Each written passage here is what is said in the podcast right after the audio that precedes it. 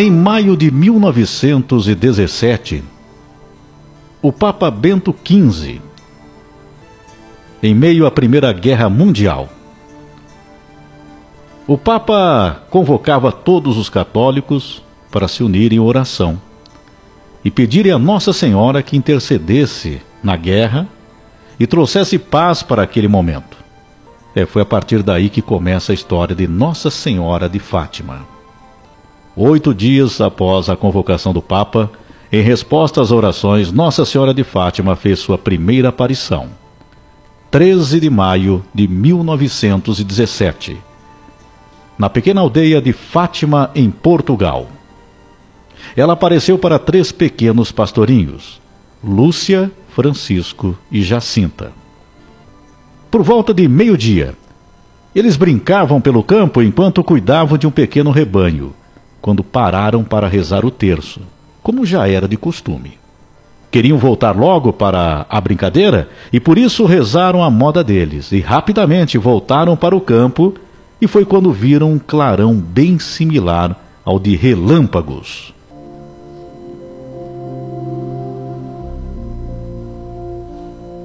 Eles acharam que ia chover e por isso se recolheram para ir embora. E foi aí que viram um segundo clarão em cima da copa de uma árvore chamada azinheira. Em seguida, os três viram Nossa Senhora de Fátima.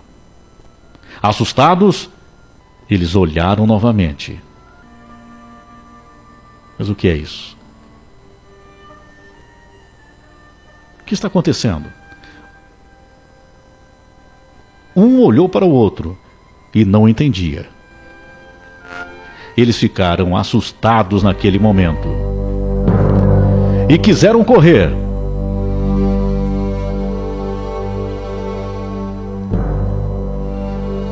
Foi então que Nossa Senhora logo os tranquilizou e pediu que não tivessem medo naquele momento, pois ela vinha do céu.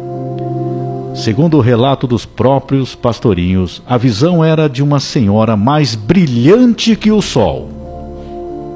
Em suas mãos pendia um rosário. Serena e tranquila, ela disse às crianças: Vim para pedir que venhais aqui seis meses seguidos, sempre no dia 13, a esta mesma hora depois vos direi quem sou e o que quero. Em seguida voltarei aqui ainda uma sétima vez.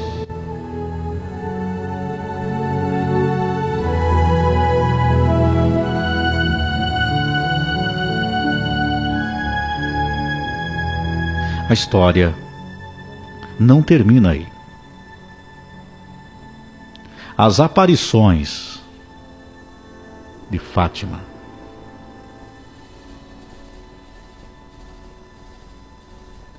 Elas são as mais impressionantes. E as aparições aconteceram sete meses seguintes, conforme o prometido. Antes de ir embora, Nossa Senhora de Fátima ainda ressaltou: reze o terço todos os dias para alcançarem a paz para o mundo e o fim da guerra. As aparições continuaram nos meses seguintes e, mesmo em meio a perseguições, maltratos e acusações de serem mentirosos, Lúcia, Francisco e Jacinta estavam na cova de Íria para esperar por Nossa Senhora de Fátima. Tanto que na segunda aparição haviam apenas 50 pessoas os acompanhando. Pessoas foram até lá para ver com os próprios olhos porque era o dia 13. Mas isso foi mudando. Na terceira aparição, prometeu um milagre para que o povo acreditasse nas crianças. E assim foi. O número de pessoas foi aumentando a cada aparição, porque a notícia ia se espalhando. No começo, poucos acreditavam nessas crianças. Mas isso foi mudando. Na terceira aparição, prometeu então um milagre para que o povo acreditasse. E na última aparição, em 13 de outubro, o milagre aconteceu.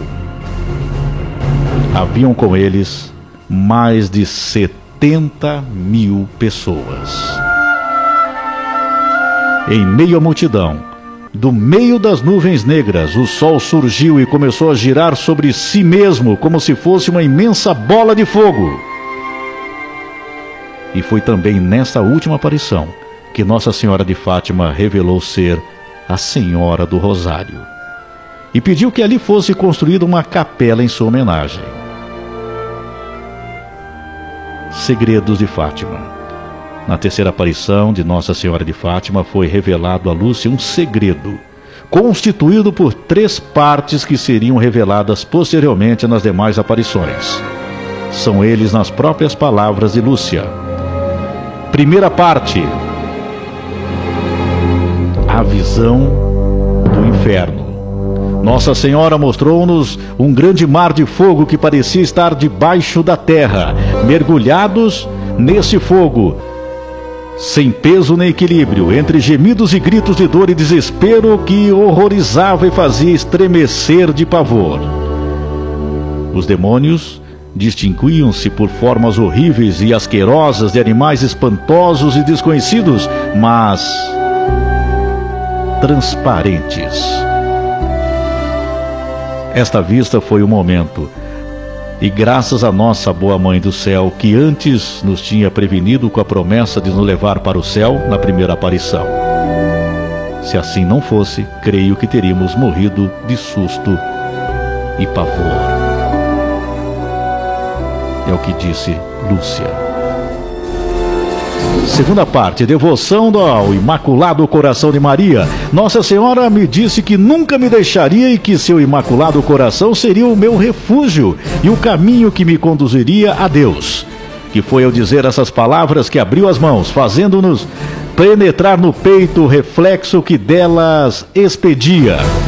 Parece-me que esse dia, esse reflexo teve por fim principal infundir em nós um conhecimento e amor especial para com o coração imaculado de Maria, assim como das outras duas vezes o teve, me parece, a respeito de Deus e do mistério da Santíssima Trindade.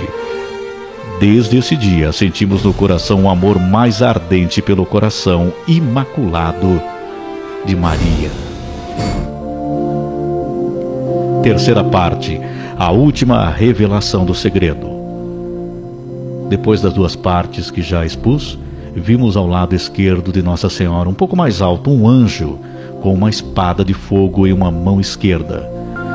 O anjo apontando com a mão direita para a terra, como estivesse ali colocando a sua proteção. Com voz forte disse: penitência, penitência, penitência. E vimos numa luz que é Deus. Algo semelhante a como se veem as pessoas no espelho quando lhe passam por diante. Um bispo vestido de branco, tivemos o pressentimento de que era o Santo Padre. Vários outros bispos, sacerdotes, religiosos e religiosas subindo uma escabrosa montanha, no qual